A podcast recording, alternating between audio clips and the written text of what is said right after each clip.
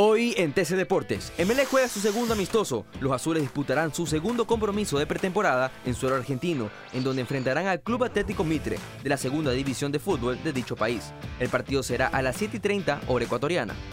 Moisés Caicedo cambia de manager. El centrocampista ecuatoriano ha elegido a la Football Division como nueva agencia de agentes, el cual podría acelerar las negociaciones en la próxima ventana de mercado de fichajes. Chelsea, Arsenal y Liverpool están detrás de él.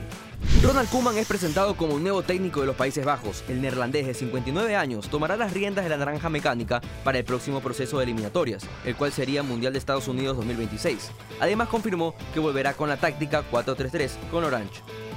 Para más información visita tctelevisión.com deportes y nuestras redes sociales arroba tcdeportes Soy Diego Vaquerizo y esto fue TC Deportes.